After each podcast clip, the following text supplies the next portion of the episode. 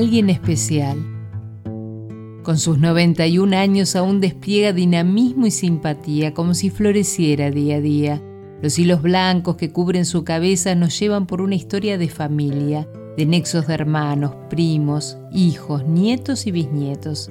Así nos ha mantenido unidos nuestra tía, la última de su generación que aún nos contagia su alegría de vivir.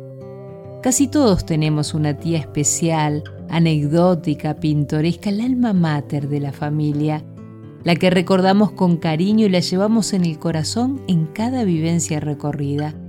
Si me remonto a los cuentos de mi abuela, decía que mi mamá y mi tía parecían no haber ido al mismo lugar, porque mi madre, representando su signo de Virgo, contaba racional y pragmática su salida, mientras mi tía, como una buena pisciana, adornaba el cuento de tal forma que parecía haber ido al paraíso. Bueno, en realidad siempre fue una gran narradora y supo hechizar con su encanto a los escuchas. Creo que todos tenemos una tía Nelly en nuestro haber, esas tías especiales que llevamos como un broche de oro en el corazón y con la que recorrimos y aprendimos tanto.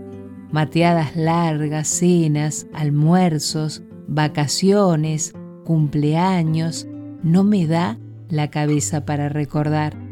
Sin embargo, hoy siento que todos en el fondo podemos ser esa tía o tío que se recordará en la familia, que habrá servido como nexo entre generaciones y habrá dejado plantada la semilla para que continúe germinando. Con sus 91 años, aún despliega dinamismo y simpatía, como si floreciera día a día. Los hilos blancos que cubren su cabeza nos llevan por una historia de amor y nos mantienen unidos generación tras generación, abrazados por los nexos que nos unen más allá del tiempo y espacio, para seguir vivos todos y cada uno de los integrantes de nuestra pequeña y gran familia.